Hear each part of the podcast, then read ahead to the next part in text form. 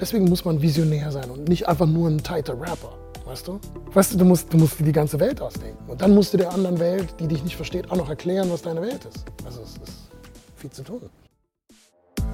Willkommen zu Mein Platz, dem Porträt-Podcast der rhein zeitung Ich bin Matthias Kehl und ich treffe mich hier mit Persönlichkeiten aus der Region zum Gespräch. Dabei rede ich mit meinen Gästen über ihren Lebensweg und stelle dabei ihre besondere Verbindung zur Rhein-Neckar-Region heraus. Wie hat die Region ihre Geschichte geprägt? Welche Ereignisse waren dabei entscheidend?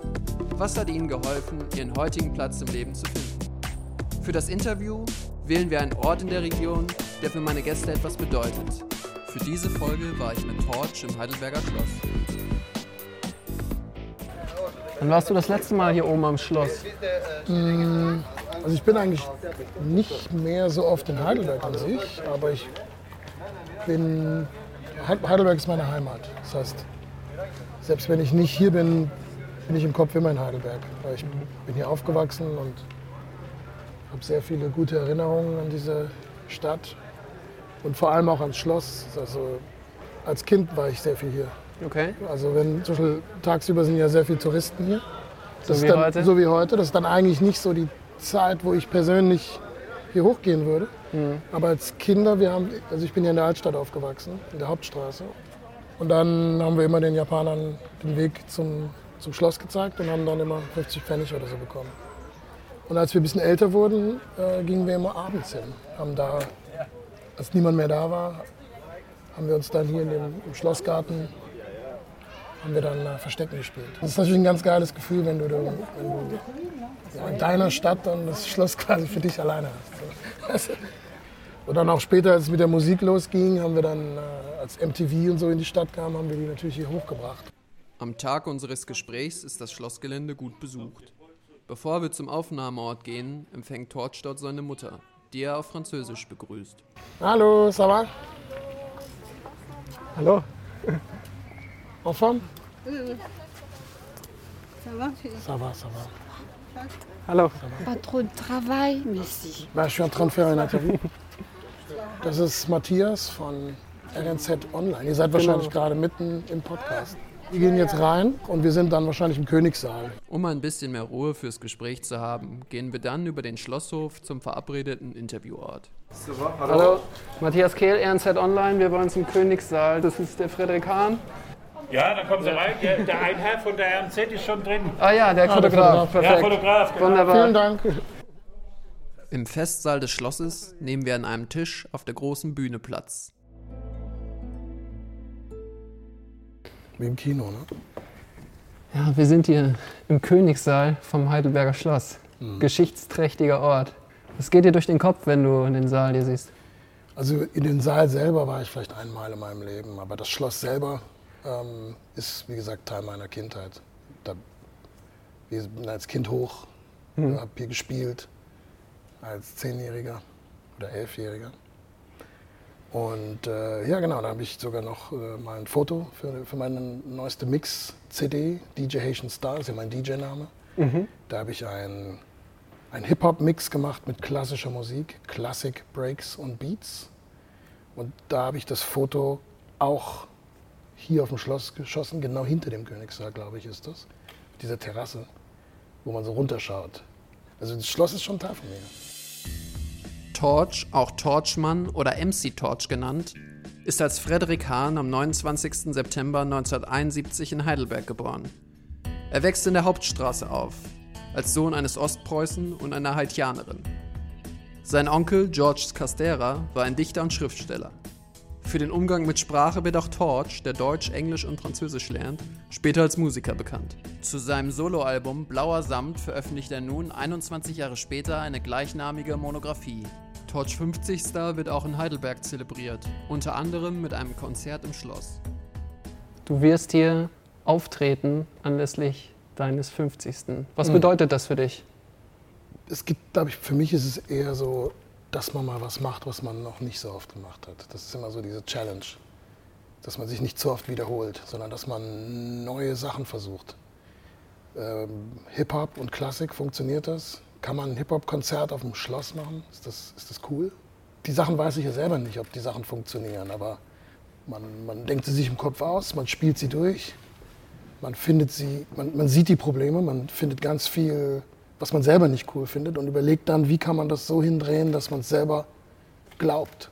Die größte Challenge war eigentlich die 40 Jahre, 40 Jahre Torch, weil äh, Hip-Hop und Rap wird ja immer mit Jugend ähm, in Verbindung gebracht. Ne? Hip-Hop ist eine Jugendkultur.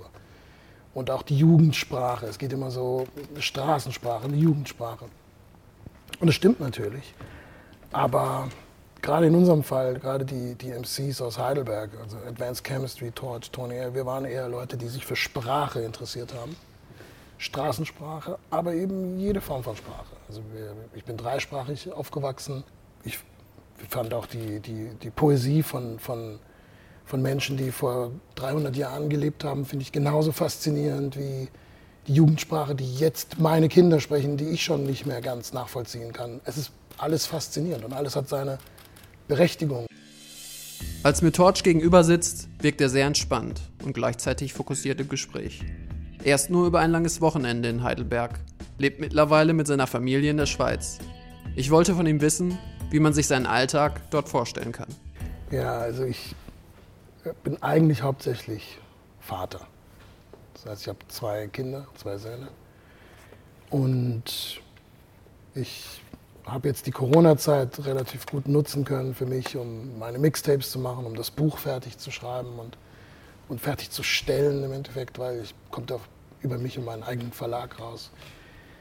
Ähm, und ansonsten lebe ich mit meiner Familie und ja, kümmere mich hauptsächlich um meine Familie. Gerade jetzt, wo man nicht mehr rumgefahren ist und keine sonstigen Verpflichtungen mehr in dem Maße hatte.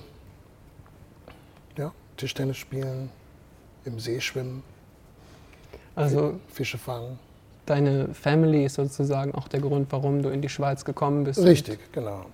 genau. Sozusagen, ich, bin, ich, bin, ich bin ein extremer Familienmensch, würde ich sagen. Mhm. Und so sehe ich ja auch die Heidelberger Szene oder Heidelberg an sich als Teil meiner Familie. Das ist ja meine Heimat. Und selbst wenn ich einen, einen neuen Lebensmittelpunkt habe oder einen anderen steuerlichen Wohnsitz oder wie man diese, wie man diese neuen Heimaten nennt, man hat dann eine Heimat. So. Also bei mir ist es so, ich habe dann Mhm. eine Heimat und das ist definitiv Heidelberg. Du hast auch ein Mixtape gemacht, Mhm. das Heidelberg heißt. Ja. Und da drin hast du einen Track, der heißt Wunderschön. Ja. Und darin heißt es, und vielleicht irgendwann in der Schweiz am See fragen mich meine Kinder, wie ich Heidelberg sehe, Mhm. wie ich zu Heidelberg stehe. Und ich sage, es ist wunderschön. Ja. Ja, das, ich, ich, möchte, ich möchte mir diesen Blick auch erhalten, weil ähm, ich meine, wir waren auch immer rebellisch und haben Graffiti gemalt und haben politische Texte gemacht und haben Heidelberg auch nicht immer nur gefeiert, sondern wir haben Heidelberg geliebt, haben es nach draußen getragen, haben es in, der, in dieser urbanen Hip-Hop-Szene, in den Großstädten haben wir unser Dörfchen, unser gallisches Dorf äh, verteidigt und, und repräsentiert. Und äh, das, deswegen sind ja die, viele der großen Rapstars beziehen sich auf Heidelberg, weil sie mit diesem Bild aufgewachsen sind, dass sie damals, als sie auf die Jams kamen, wir ähm, Heidelberg so represented haben und, und, und eine, ganze, eine ganze Schule von Heidelberg Hip-Hopern super aktiv waren. Und ja, ganze Leute sind mit diesem Image auch aufgewachsen. Da waren wir natürlich stark beteiligt. Gleichzeitig haben wir auch immer viele Sachen zu kritisieren gehabt. Aber wir wollten nie die Leute sein, die, sobald irgendwas nicht, uns nicht gefällt, einfach abhauen. Das machen ja viele Leute. Ne? Und sagst, okay, hier gefällt es mir nicht, es gibt das und das nicht, dann gehe ich. Heidelberg war einer der Ausgangspunkte des deutschen Hip-Hop, als die Musikrichtung in den 80ern und 90ern aus den USA nach Deutschland schwappte.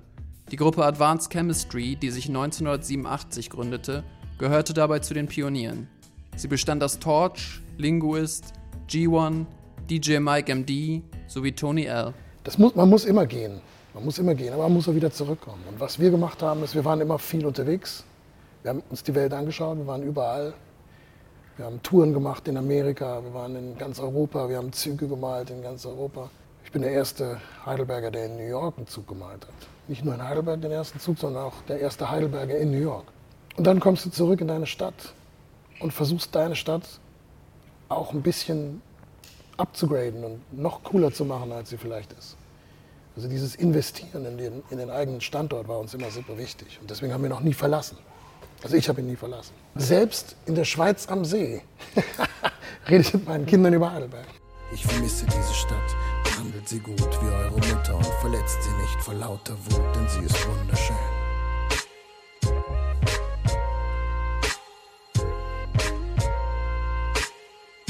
Das Investieren, was du gerade angesprochen hast, das hast du ja auch für die Hip-Hop-Szene in Deutschland gemacht, als Pionier. Man kann sagen, dass in Heidelberg vieles begonnen hat. Advanced Chemistry hat hier seinen Ursprung. Mhm.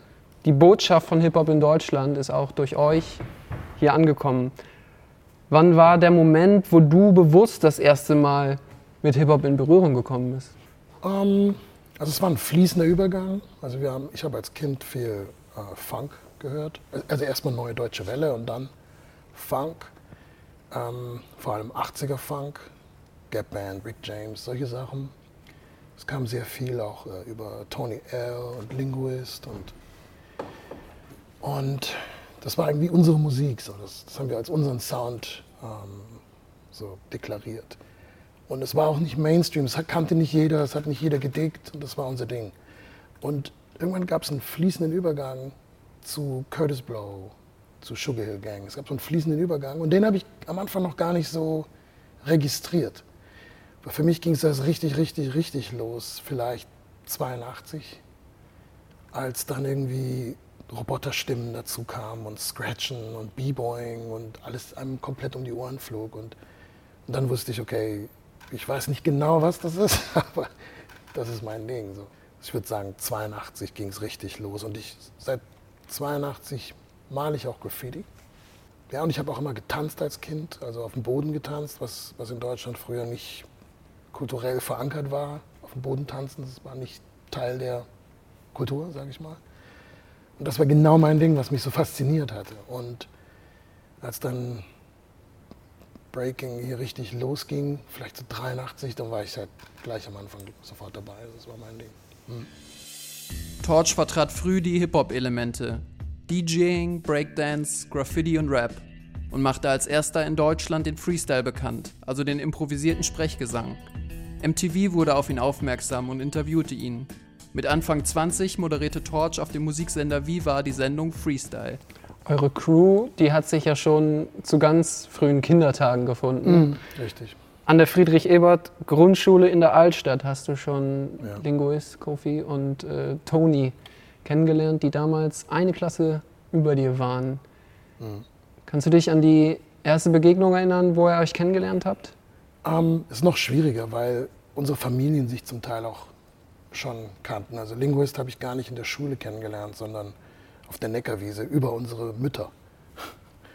Und ähm, so musst du dir das vorstellen. Und, äh, und, und man, man, kannte sich aus der Altstadt zum Teil. Mit, und also es war nicht nur die Schule.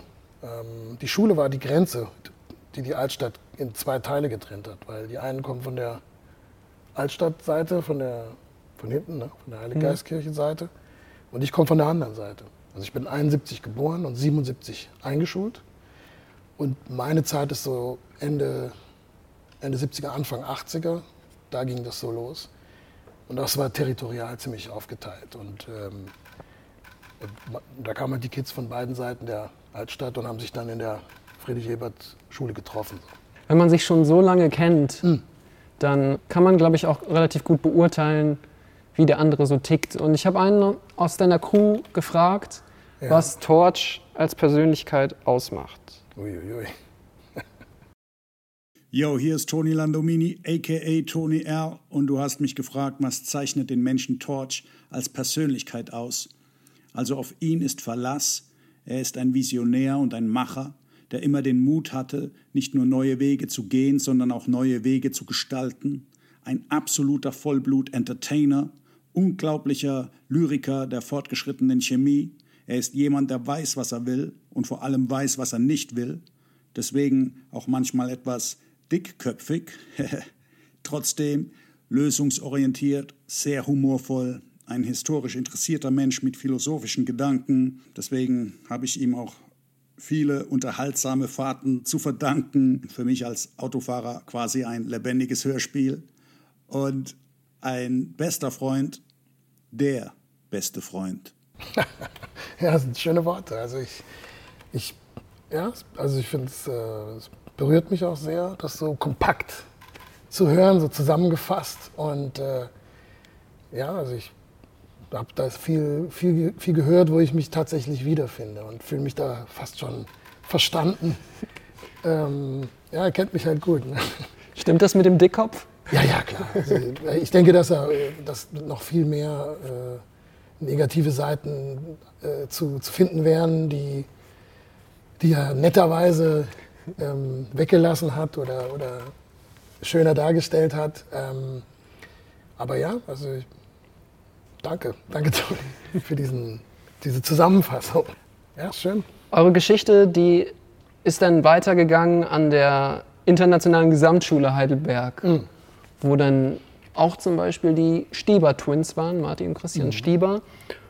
Und Linguist hat gesagt, dass zu dieser Zeit, wo ihr da wart, das Ganze für die Bewegung wie so ein Brutkasten war, dass es da so ein bisschen explodiert ist.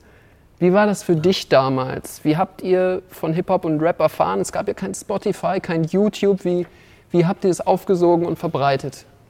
Also das, was ich vorhin meinte, diese ganzen, ah, das Breakdance, Graffiti und solche Sachen, das, das kam über die Medien. Es gab die Breakdance Sensation, das heißt, es gab die Breakdance-Welle, das war medial sehr begleitet, das war sehr, sehr, auf- in allen Medien war das. Und es wurde als, als Modewelle empfunden oder gesehen. Und wenn wir in Deutschland von der Old School sprechen, dann meinen wir gar nicht die ersten Platten, sondern dann meinen wir eigentlich die Szene vor den Platten. Also bevor wir selber Platten rausgebracht haben.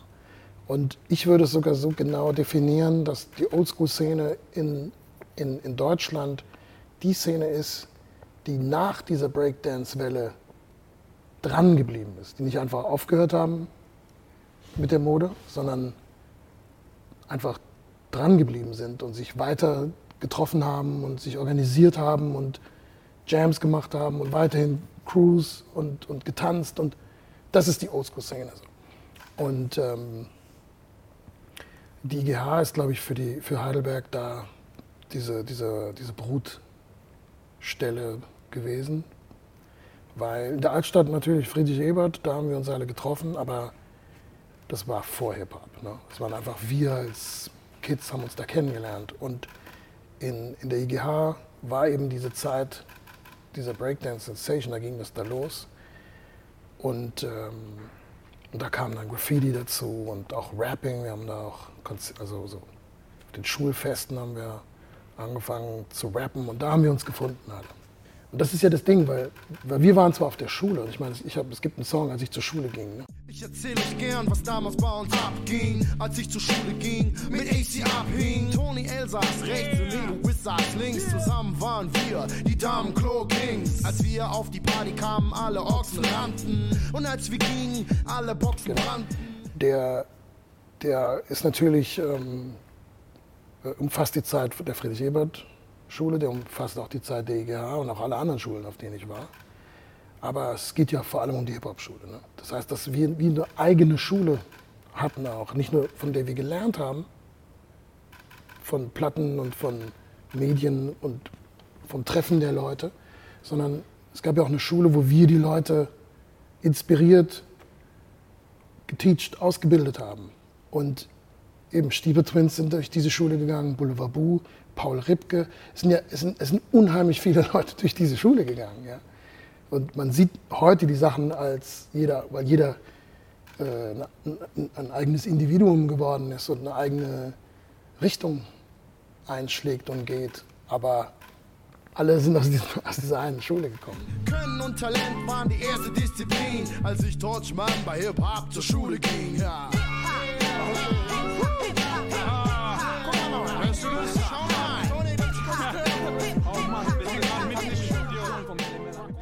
Dadurch, dass das Ganze so bunt zusammengestellt war, hat es natürlich auch nochmal halt sehr viele Sachen transportiert. Also wenn man jetzt eure Crew Advanced Chemistry nimmt, Tony L. mit italienischen Wurzeln, du mit einer haitianischen Mutter, wenn man G1 sieht, der aus Chile nach England geflogen ist. Viele verschiedene Ursprünge, viele verschiedene Einflüsse, die euch dann geprägt haben. Ja, das war wahrscheinlich auch ein wichtiger Faktor. Also für uns, glaube ich, oder für, vor allem für mich, ich, am liebsten rede ich immer für mich, ne, weil ich nicht so ganz in die Köpfe von allen reinschauen kann. Aber für mich war vor allem Hip-Hop ein, eine Möglichkeit, seine verschiedenen, ähm, seinen Background und seine verschiedenen Seiten, die man hat und Interessen auszuleben und, und auszuprobieren. Während in der, in der damaligen deutschen Mehrheitsgesellschaft konnte man sich nicht so gut repräsentieren. Man konnte nicht einfach seine haitianische Seite dazulegen. Das war wie so ein Störelement. Und im Hip-Hop war es überhaupt kein Störelement, sondern war es genauso eine Komponente, die, die bereichernd war wie, wie die deutsche auch. Und das hat uns oder mir hat das sehr geholfen, äh, meine Identität zu finden, auch meine deutsche Identität zu finden. Also nicht nur, dass ich meine haitianische Seite ausleben konnte, sondern auch meine deutsche Seite konnte ich ausleben, indem wir Deutsch angefangen haben, auf Deutsch zu rappen oder Graffiti auf, mit deutschen Wörtern zu schreiben, ne? solche Sachen. Wir sehen, was machen die Amerikaner, wie, wie müssen wir das machen, was, ist, was könnte unser Weg sein. Und da bist du schon in der Philosophie. Du fängst dann schon an, nicht nur zu machen, was für Jugendliche normal ist, sondern du musst schon darüber nachdenken, was machst du. Ne? Und du musst dich auch immer rechtfertigen. Warum macht ihr es nicht so wie die Amerikaner? Warum macht ihr das so? Ist das richtig? Ist das überhaupt Hip-Hop? Was, was soll das? Ja? Darf man das? Soll man das? Muss man das? Und da ist man zwangsläufig schon, auch in jungen Jahren, schon ein, ein Philosoph. Und man, man realisiert es natürlich noch nicht, dass es Philosophie ist. Aber in dem Moment, wo du selber versuchst zu verstehen, was du tust und es fast schon Formen findest, um es dann anderen zu erklären, boom.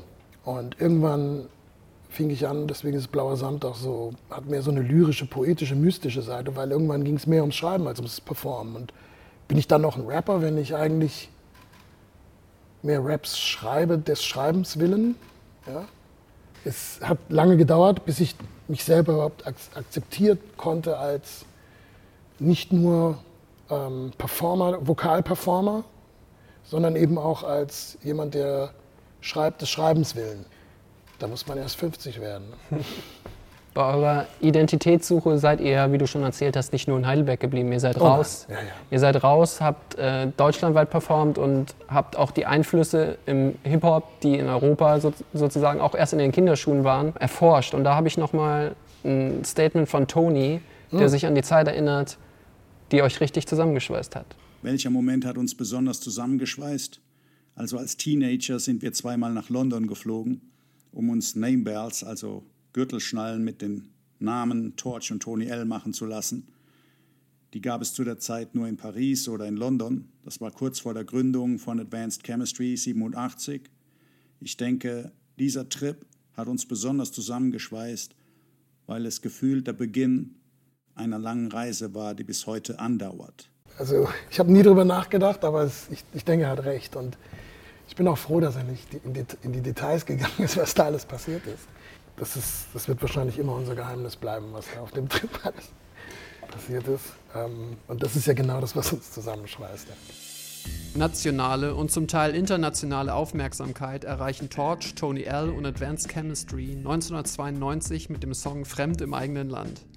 Im Lied rappen die Heidelberger darüber, wie sie trotz ihres deutschen Passes im Alltag zu spüren bekommen, dass man sie aufgrund ihres Aussehens als fremd einstuft. Das Video zum Song entsteht in Heidelberg, zeigt die Crewmitglieder, wie sie in der Menge unter der alten Brücke den damals noch grünen deutschen Pass vor die Kamera halten. Du bist Deutscher, komm, erzähl keinen Scheiß. Du willst den Beweis? Hier ist mein Ausweis. Gestatten Sie, mein Name ist Frederik Hahn.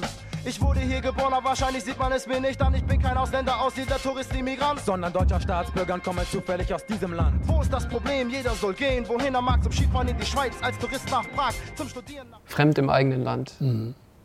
Das war Deutschland im Sommer 1992, keine zwei Jahre nach der Wiedervereinigung. Wenn man den Track hört, heißt es kein Ausländer, Und doch ein Fremder. ganz genau. Die Juice hat den Track, glaube ich, im Verlauf der Zeit als wichtigsten Deutsch-Rap-Track gekürt. Wie beschreibst du damals die Zeit? Was, was hat dich damals in die Stimmung versetzt, das zu schreiben?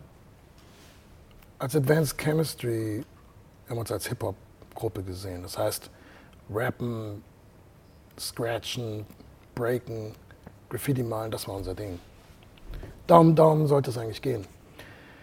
Und solche Sachen wie Rassismus und so waren einfach Erfahrungen, die man gemacht hat, die waren einfach Teil unseres Lebens. Aber das war nicht, dass wir unbedingt darüber reden wollten, sondern wir wollten eigentlich Hip-Hop machen. So. Und als wir dann kurz vor der Platte waren, dass wir gemerkt haben, wir bringen jetzt selber eine Platte raus, sind wir in uns gegangen und, und haben gemerkt, okay, wir haben jetzt die Möglichkeit, Menschen zu erreichen. Und, für uns, und damals war eine, Schall, eine Platte machen, das war wie ein Buch rausbringen, das war zu dieser Zeit noch etwas extrem Besonderes. Also du kanntest niemanden, der eine Platte selber rausgebracht hat. Ne? Du weißt auch nicht, wie das geht. Es war noch was Sakrales, es war noch was völlig Verrücktes. So. Und deshalb haben wir uns überlegt, okay, wenn wir jetzt eine Platte machen und äh, Menschen erreichen und vielleicht kriegt es Airplay und dies und das, dass wir dann jetzt nicht nur Nonsens erzählen, dass wir jetzt nicht ein Lied wählen, das nur, ne, sondern wir müssen irgendwie irgendwas erzählen, irgendeine Substanz muss da rein. Und da haben wir uns einfach, äh, wollten wir einfach diesen, diesen Song machen, der eigentlich nichts anderes ist als wie so eine Vorstellung, wer wir sind und was, was für uns war das ja eigentlich, eigentlich gar nichts das ist ja kein Text, den wir uns ausdenken mussten, sondern wir mussten ja eigentlich nur erzählen, wer wir sind und wo wir herkommen, was wir auch getan haben. Gestatten Sie, mein Name ist Frederik Hahn. Weißt du? Kurz bevor Fremd im eigenen Land released wird, kommt es in Rostock zu Ausschreitungen gegen eine Asylbewerberstation. Rechtsextreme Randalierer schmeißen Molotow-Cocktails auf die Unterkunft. Zuschauer applaudieren. Polizeikräfte werden zurückgedrängt. Zeitweise sind die in der Asylstation eingeschlossenen Menschen den Angriffen schutzlos ausgeliefert. Eine Nachrichtendurchsage davon betten Advanced Chemistry im Song Fremd im eigenen Land ein. Der vierten Krawallnacht rechnet die Polizei mit weiteren rechtsradikalen Ausschreitungen in Rostock. Die Stadt sei inzwischen ein Sammelplatz für Rechtsradikale aus dem ganzen Bundesgebiet geworden, sagte ein Polizeisprecher. In der Nacht war es wieder zu schweren Krawallen vor dem inzwischen geräumten Asylbewerberheim in Rostock-Lichtenhagen gekommen. Die, der Song existierte vorher auf Englisch. Wir haben den auf Englisch gerappt. Stranger in My Own Land. Richtig. Und wir haben dann, dann eine Version auf Deutsch gemacht und als wir im Studio dann waren, war und wir das quasi schon fast fertig hatten, dann war diese Geschichte da in Rostock-Lichtenhagen im Radio. Und wir haben dann gesagt, okay, dann haben wir das aufgenommen. Also so, äh das war euer Intro für den. Ja, wir, es war nicht, also das hatte gar mhm. nichts. Wir hatten den Song fertig und dann ist das passiert. Und dann haben wir das mit, mit Kassette noch aus dem Radio aufgenommen und haben das dann davor gepackt. der Song war schon fertig. Das war erst im Nachhinein. Also es ist nicht, dass okay. wir den Song geschrieben haben, weil das passiert ist. Weißt du? Überhaupt okay. nicht. Also so, ich, wir sind auch nicht so, also ich, wir sind nicht so reaktive Typen, die auf Dinge reagieren, sondern wie, wie Toni schon gesagt hat, wir sind eher so Visionärtypen, die einfach sagen, okay, das ist was, was uns interessiert. Niemand wollte äh, Classic Breaks und Beats haben, aber ich bin der Meinung, hey, wir könnten noch mal Classic Breaks und Beats machen und dann mache ich das. Niemand wollte ein blauer Samtbuch. Ja? Aber ich sage, nein, das könnte die Idee sein. Und genauso haben wir das auch gemacht. Hey, wir machen jetzt Fremd im eigenen Land. Das hatte niemand bestellt. Und das kam, war dann auf einmal voll der Zeitgeist und ging dann so extrem durch die Decke. Das hätten wir nie äh, sehen können, dass quasi so eine persönliche Geschichte, für, die für uns einfach völlig persönlich war, dass die dann auf der einen Seite quasi gerade den Zeitgeist trifft, so, dass das gerade Thema wird, aber gleichzeitig auch, das haben wir aus dem Feedback der Leute erfahren, dass sich so viele Menschen emotional damit identifizieren konnten, die verschiedensten Menschen. Und das war eine extreme Erfahrung, ne, die mich auch, die mir auch sehr viel ähm, Stoff zum Nachdenken gegeben hat, dass ich mir überlegt habe, dass irgendwann habe ich gemerkt, dass es nicht nur um die um den Inhalt und meine Story geht, sondern um die Emotionen, die in der Story rüberkommen. Und dann fing ich halt an, noch, noch mehr auf Philosophie und noch mehr auf Poesie zu gehen und noch mehr auf Gefühl. Und deswegen bin ich irgendwann bei Blauer Samt gelandet, wo es eigentlich nur noch um, man weiß ja nicht mal, was Blauer Samt ist, deswegen muss man ja das Buch lesen, aber obwohl keiner weiß, was Blauer Samt ist, wurde das ein mega Erfolg, weil irgendwie die Leute emotional doch irgendwas damit anfangen können. Und das habe ich da gelernt. Ich bin erzogen worden, die Dinge anders zu sehen. Hinter Fassaden blicken, Zusammenhänge verstehen. Mit Respekt und direkt zu jedem Menschen stehen. Ethische Werte, die über nationale Grenzen gehen. Ich hab den grünen Pass mit einem goldenen Adler drauf. Doch, bin ich fremd hier. Es war wahrscheinlich auch entscheidend, dass der Track dann nochmal auf Deutsch aufgenommen worden ist. Ja, ja, ja, ja, ja. dass es damit halt auch Hip-Hop auf Deutsch noch mehr vorangebracht hat, weil es auch mit einer Botschaft, mit einer emotionalen Botschaft, wie du gerade gesagt hast, verbunden war. Es gab immer Rap auf Deutsch. Es gibt dieses, dieses, ähm, es gibt das, die Geschichte, dass ich der erste deutsche Rapper bin. Das stimmt so nicht. Ich bin der erste in unserer Szene, der auf Deutsch gefreestylt hat. Das Improvisieren, das Deutsch Improvisieren, also wenn du Freestyle-Rap, was jeder kennt, that's me. Ich habe auf der Bühne Deutsch gefreestylt, als die meisten noch Englisch geschrieben haben. So. Aber es gab immer Leute, die auch Deutsch gerappt haben, aber das waren keine Rapper, sondern das waren Komiker, Musiker. Dieses Stilmittel wurde schon oft probiert oder, oder viele haben sich da zum Teil auch aus, aus Witz, ne? viele Leute haben das als Witz gesehen und so. Wir haben das nicht als Witz gesehen. Für uns war das Identität. So. Wir machen nicht Hip-Hop, wir sind Hip-Hop. Das ist der krasse Unterschied. Wenn man heute zurückblickt auf die, auf die Rap-Geschichte und auch auf deine Geschichte mit deinem Blick aus der Schweiz, Mhm. fühlst du dich heute fremd im eigenen Deutschland? Also ich denke, wenn man, wenn man älter wird und die Dinge, die man aus der Kindheit kannte, sich verändern und die Leute, die man, mit denen man aufgewachsen sind, nicht mehr da sind oder weggezogen sind oder anfangen zu versterben, dann fühlst du dich immer fremd. Das ist ein normaler, ein normaler Effekt. Es ist, glaube ich, komisch, wenn du ein Kind bist und dich schon fremd fühlst. Das ist, glaube ich, das Besondere. Und wenn du erwachsen bist, kannst du dir deine Welt auch so, du kannst dir dann aussuchen, mit wem du zusammen sein willst. Ne? Die eine sagt, ich gehe in den Verein und da ich treffe mich mit dem zum, zum Kartenspielen. Als Kind wirst du in so eine Welt reingeschmissen. Da bist du auf einmal in der, in der Klasse mit irgendwelchen Menschen. So. Du suchst es hier nicht aus. Und da haben wir uns, also habe ich mich oft fremd in meinem eigenen Land gefühlt. Ich glaube, mittlerweile mit, mit 50 ist es, glaube ich, normal, dass man irgendwann den Anschluss verliert und zum Teil auch nicht mehr hinterher rennen will.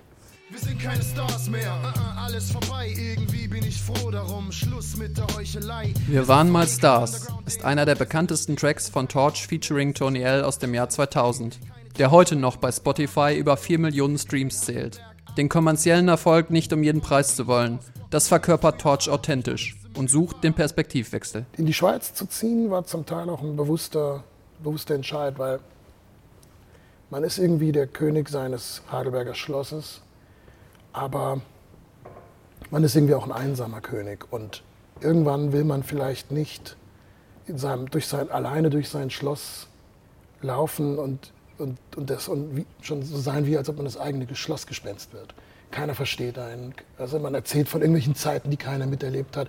Und da ist es dann manchmal besser, man geht ins Exil und, und beobachtet alles von, von außen und kommt dann punktuell zurück um, und, und hat dann Quality Time mit den Leuten und genießt die Zeit. Und das, das ist, wie ich es gemacht habe.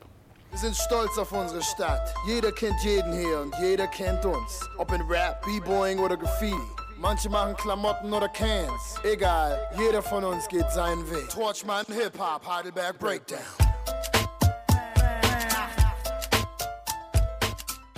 An diesem Ort in Heidelberg habe ich besonders viel Inspiration für meine Texte gefunden. Im Wald. Ich wohne, ich habe in der, in der Hauptstraße äh, gelebt, Hauptstraße 84. Und nach vorne geht es in die Hauptstraße, also in die Fußgängerzone. Und nach hinten raus äh, geht es in die, in die Landfriedstraße. Da ein, zwei Straßen weiter und da geht es in den Wald hoch. Und wenn mir alles zu viel wurde oder ich nicht so ganz klar kam, bin ich einfach hoch in den Wald gelaufen und konnte dann versteckt aus dem Wald so auf die Stadt schauen. Und das gibt einem äh, eine innere Ruhe. Und das habe ich als Kind schon gemacht. Da, ich, äh, da waren dann Rehe und alles Mögliche. Also da waren noch nicht viele Leute. Also als, als Kind waren wir viel im Wald und da waren, waren nicht sehr viele Menschen. In der Ruhe liegt die Inspiration bei dir.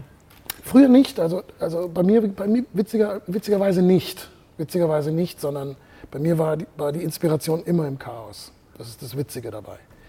Ähm, ich hatte immer ein total unaufgeräumtes Zimmer, was komplett voll war mit, mit, mit Comics und Platten und Sprühdosen und alles Mögliche. Und alle wollten immer, dass ich das alles aufräume und ordne, aber das ist genau, was ich nicht wollte, weil ich meine Inspiration eben aus diesem Chaos gezogen habe. Das heißt zum Beispiel, irgendwo lagen zwei Platten, dann habe ich die beiden Platten genommen und habe die zusammengemixt und habe was Geniales gefunden.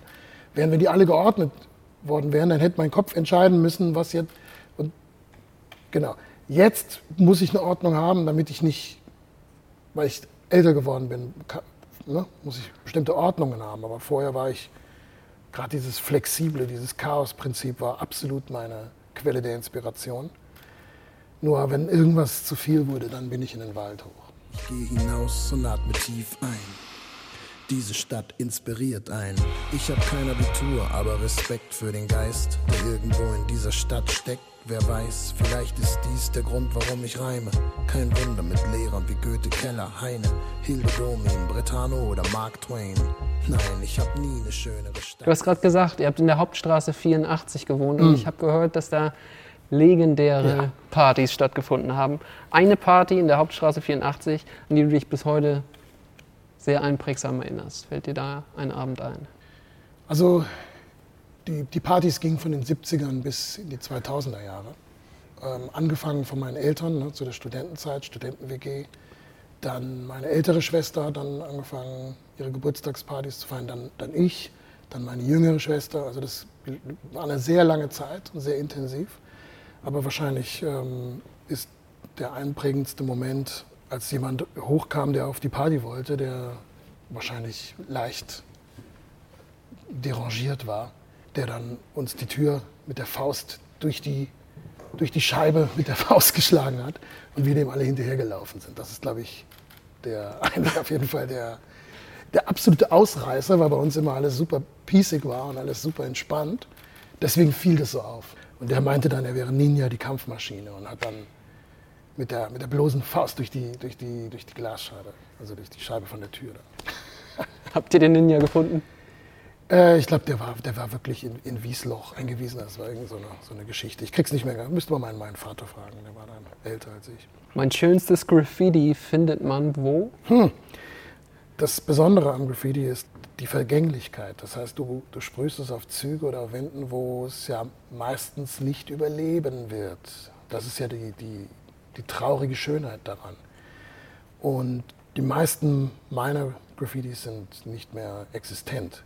Wir haben ja diese legalen Wände erst möglich gemacht, also meine Generation oder eine Generation nach mir.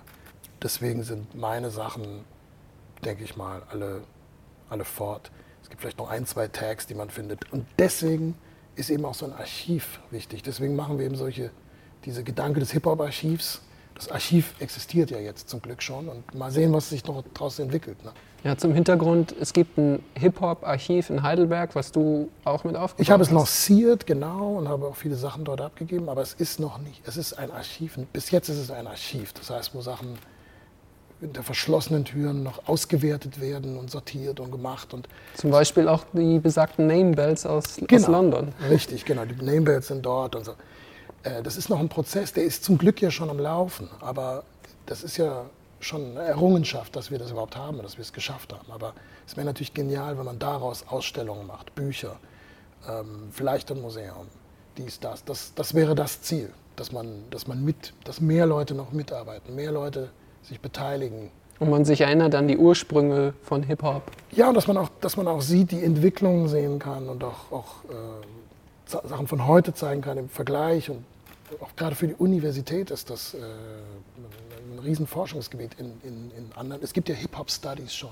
Ja, dass man nicht da aufhört, hier hätte Goethe fast übernachtet, ja, sondern wo liegt die Substanz der Stadt? Und es gibt eben ganze Generationen, die sich für Barock interessieren und für, und für Goethe und für, und für alle möglichen Sachen. Und das wird es auch weiterhin geben. Aber es gibt mittlerweile sehr viele Menschen, die sich eben auch für queere Sachen interessieren oder für Hip-Hop oder für Black Lives Matter. Ich, es gibt so viele Sachen, die weiterführen. Und das muss man zum Teil weiterdenken. Man kann nicht, weißt du, es muss ja weitergehen.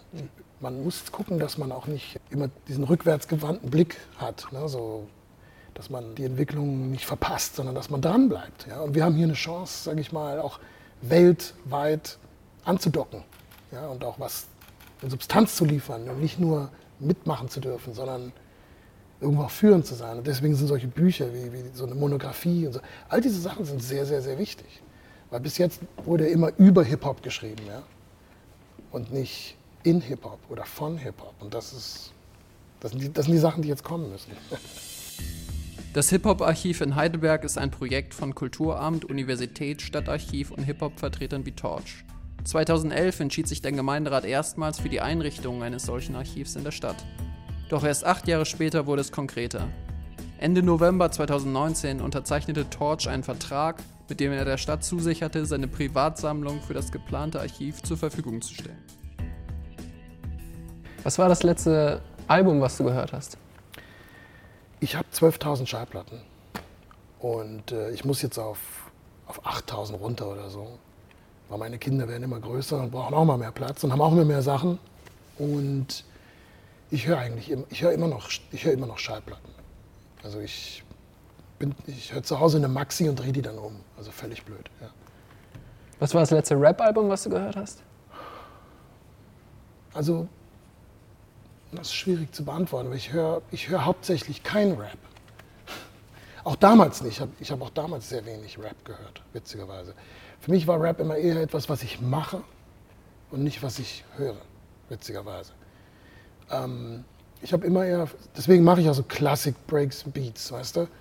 Deswegen mache ich immer so solche seltsamen Mixtapes, weil ich, weil das sind, das sind die Fälle, die ich studiere, die ich noch nicht kenne, die ich nicht verstehe, die muss ich begreifen und da muss ich, weißt du, muss ich mich reindenken, da muss ich alles hören. So. Bei Rap muss ich nicht alles hören, das kommt aus mir heraus. Ja? Das, ist, das ist wie wenn ich mit dir jetzt rede. So. Das Rap ist ja Sprechgesang, ist ja Reden. Du hast Hip-Hop in Deutschland mit aus der Taufe gehoben, hast das Movement geprägt. Blauer Samt ist Rap-Geschichte. Wieso kam danach kein Soloalbum mehr? Das sind alles super Fragen. Und ich werde noch mehrere Bücher genau über solche Sachen schreiben, weil wir leben mit, mit klaren Bildern und wissen zum Teil nicht, wo wir diese klaren Bilder haben. Wie viele Alben muss man denn machen? In welchen Abständen müssen die herauskommen? Verstehst du? Weil Ja. anstatt diese Fragen zu stellen, wissen alle, haben alle ein fixes Bild. Die Frage ist doch, wo haben wir diese Bilder her? Warum denken wir, dass man überhaupt Alben macht? Und wenn, warum, warum hat man nicht einfach nur ein Album zu machen? Warum muss man zehn Alben oder 20 oder, oder muss man jedes Jahr oder jedes Jahr zwei oder alle? Das, ist, das sind die wirklichen Fragen. Was auf jeden Fall auffällt, ist, dass ähm, Torch aus Heidelberg ein Album gemacht hat, die Stieper Twins aus Heidelberg ein Album gemacht haben und Cora E aus Heidelberg auch ein Album gemacht haben. Das ist der Heidelberg Rap Vielleicht ist das der Heidelberg Flavor. Ja? Vielleicht müssen die anderen aufhören, Alben zu machen und nur ein richtiges und dann aufhören. Ich weiß es nicht. Manche sagen, man schafft hier weniger, aber es gelingt mehr. Das, das ist mein Spruch. ich fand den Spruch immer cool. Aber ich, ich habe wirklich das Gefühl, dass es so ist, weil Heidelberg hat so eine, so eine, ja, so eine arrogante, dekadente, äh, lethargische Aura, die ich laufe einfach, ich sitze einfach am Neckar, esse ein Eis und denke, okay, ist alles gut. Und ich habe gar nicht so diesen Drive, richtig sowas zu machen, aber dann habe ich eine geniale Idee und that's it. So. Und das siehst du hier auf, mein, auf dem CD-Cover. Ne? Ich gehe aufs Schloss hoch, Tüdelü, mache ein Foto und bumm, hab das Cover für mein Album. Weißt du? Wenn man sich durch die deutsche Rap-Historie hört, wirst du immer wieder genannt. Savage sagt, ich will Rap-Regeln wie Torch, KZ machen, wir werden jetzt Stars. Als Hommage an Wir waren mal Stars von Advanced Chemistry. Bedeutet dir das was, dass du so oft da vorkommst? Das ist eine gute Frage. Also es sind so viele Zitate, dass ich mich fast schon frage, wo das jetzt alles herkommt. Das ist, wenn es Leute sind, so wie Toni zum Beispiel, oder wo man eine Beziehung hat oder so, dann kann ich das ja selber nachvollziehen. Ich lerne die oft die Leute kennen darüber, dass sie mich zitieren. Und ich wäre vielleicht froh, wenn von diesen vielen Zitaten, wenn die Leute auch mir einfach mal die, die Schallplatten schicken würden oder die CDs, weil ich bin, ich habe keine, ich keine einzige dieser, dieser Platten je geschickt bekommen. Also auch die, wenn die Leute äh, ihr Album nach meinem Album benennen, ja. Also man, man ist dann weder in der Grußliste noch wird, also es ist, es ist seltsam. Es ist so eine Art Hommage, aber gleichzeitig eine Platte schicken oder anrufen, das wäre auch irgendwie nachvollziehbar. Das, das ist in den seltensten Fällen. Und ich bin selber noch am rauskriegen, was es genau ist. Was es natürlich klar ist, über die Generationsdistanz spielt man eine Rolle für eine bestimmte Szene. Die Leute sind damit aufgewachsen, das, das stellt was. Aber was es genau für sie darstellt, müsste ich in Gespräch mit Ihnen herauskriegen. Das, das ist mir nicht immer ganz klar. Mhm.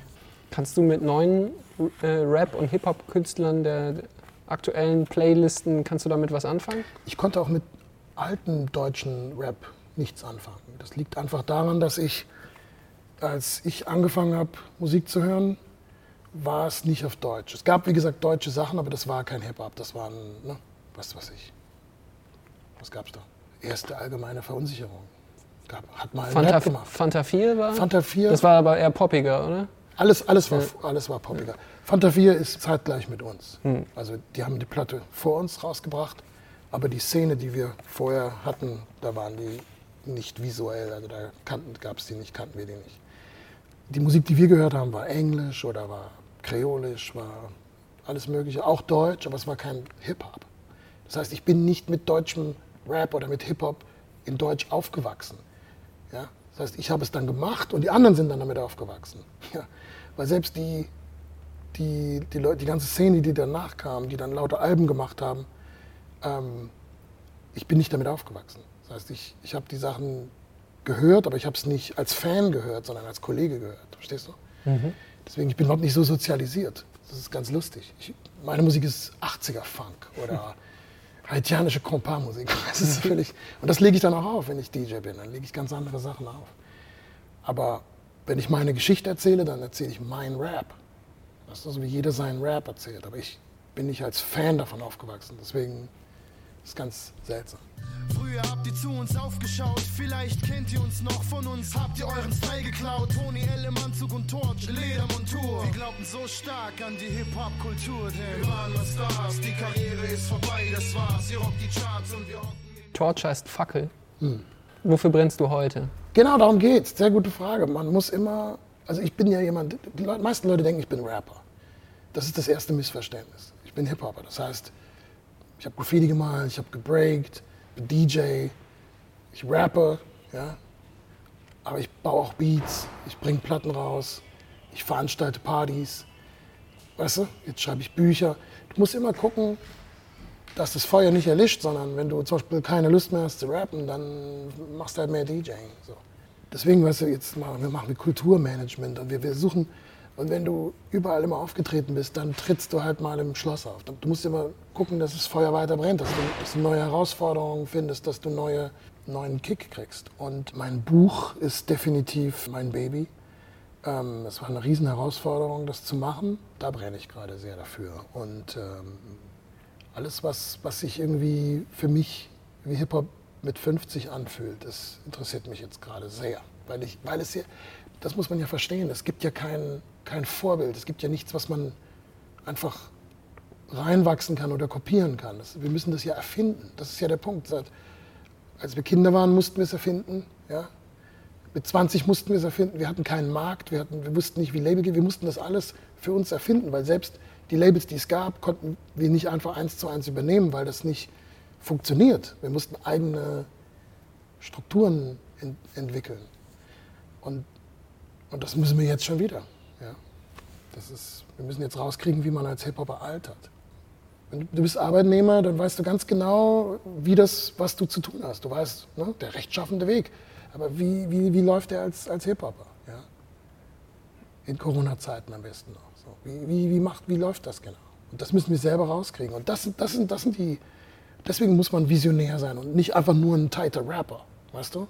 Weißt du, du musst, du musst dir die ganze Welt ausdenken. Und dann musst du der anderen Welt, die dich nicht versteht, auch noch erklären, was deine Welt ist. Also es ist viel zu tun. Du, ich, ich möchte ja weitermachen. Aber man muss dann rauskriegen, wie macht man das jetzt? Wie macht man das mit 50? Wie macht man das mit Corona? Wie macht man das auf dem Schloss? Das, ja. Du wirst 50 und zum Geburtstag darf man sich ja was wünschen. Was wünschst du dir für Hip-Hop, Mhm. für Heidelberg und für dich persönlich? Ist eine sehr gute Frage. Also ein Teil meiner Wünsche sind schon in Erfüllung gegangen. Also der, dass, dass Heidelberg als Stadt Hip-Hop nicht mehr als sein uneheliches Kind sieht, das man versucht zu verbergen, sondern dass es stolz auf dieses Kind ist und, und versteht, dass es nicht nur einfach da ist, sondern dass es eigentlich die Substanz ist, dass, dass so eine Stadt, die von Geschichte und solchen Sachen lebt, dass sie, dass sie das brauchen für die nächsten Dekaden. Ja? Dass, es die, dass es die Weiterführung ist der Poesie, Geschichte, die Weiterführung der Romantik zum Teil. Das war mir selber nicht klar. Aber man hat solche heftigen Bilder zum Teil, dass man sich gar nicht daran, darunter vorstellen kann oder dass man die Berührungen so, so noch, nicht, noch nicht intensiv genug sind. Aber es fängt eben jetzt gerade an. Also es geht sehr langsam, aber das würde ich mir wünschen, dass, dass Heidelberg das komplett versteht. Dass es nicht. Es hat schon verstanden, dass es nichts ist, was es aufhalten muss. Das hat es schon verstanden. Aber sie verstehen noch nicht 100 Prozent, wie wichtig es für sie ist. Nicht nur für uns Hip-Hopper, sondern für die Stadt selber. Diese Leute, die jetzt in der Stadt sind und alles machen, die sind nicht mit Hip-Hop aufgewachsen. Die nächste Generation sind alle mit Hip-Hop aufgewachsen. Das ist, das ist so Mainstream und so Standard wird das sein in den nächsten Generationen. Und jetzt hat man eigentlich die Chance, das noch zu filtern und das als Avantgarde für sich zu nutzen ja? und, und Dinge vorzubereiten. Und später ist, ist der Zug abgefahren. Da wird jede Stadt wird, wird sich positionieren. Und das, das würde ich mir auf jeden Fall wünschen, dass, dass, man, da, dass man das nicht verschläft, ne? diesen Punkt. Und für dich persönlich? Persönlich. Für mich selbst. Ich kann das gar nicht trennen. Mich, mich und Hip-Hop kon konnte ich nie trennen. Ich konnte mich und Hip-Hop nie trennen. Ich, ich springe da auch. Das macht es für viele Leute manchmal schwierig. Manchmal sage ich, mein Hip-Hop ist das und das. Oder ich finde Hip-Hop ist das und das. Und dann sage ich, Torch, ist, Torch wird 50. Oder ich sage, Hip-Hop wird 50. Ja? Das heißt, ich vermische diese Sachen. Und diese Brand ist ja auch schon eine Brand. Ne? Das heißt, dass ich zum Beispiel einfach gesagt habe, ähm, 40 Jahre Torch, 50 Jahre Torch. Ne? Das ist ja, da- das heißt, ich nehme auch die Zeiten, in denen ich mit Hip-Hop noch gar nichts zu tun hat, nehme ich mit rein, als ob ich da schon Hip-Hop war. Vielen Dank. Danke, Mann. Torch mein Hip-Hop, Heidelberg Breakdown.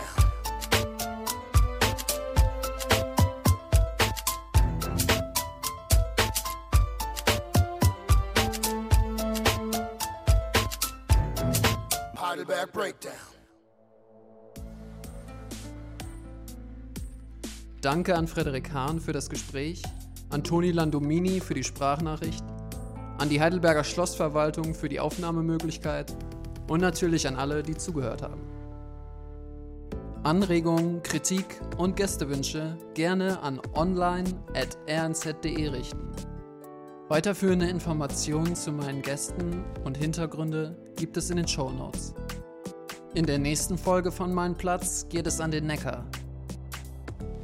Hey, ich bin Larissa Ries und wir befinden uns gerade hier auf der wunderschönen Neckarwiese in Heidelberg. Die nächste Folge erscheint in zwei Wochen. Dieser Podcast ist eine Produktion der Rhein-Neckar-Zeitung und abspielbar auf rnz.de, Spotify und iTunes.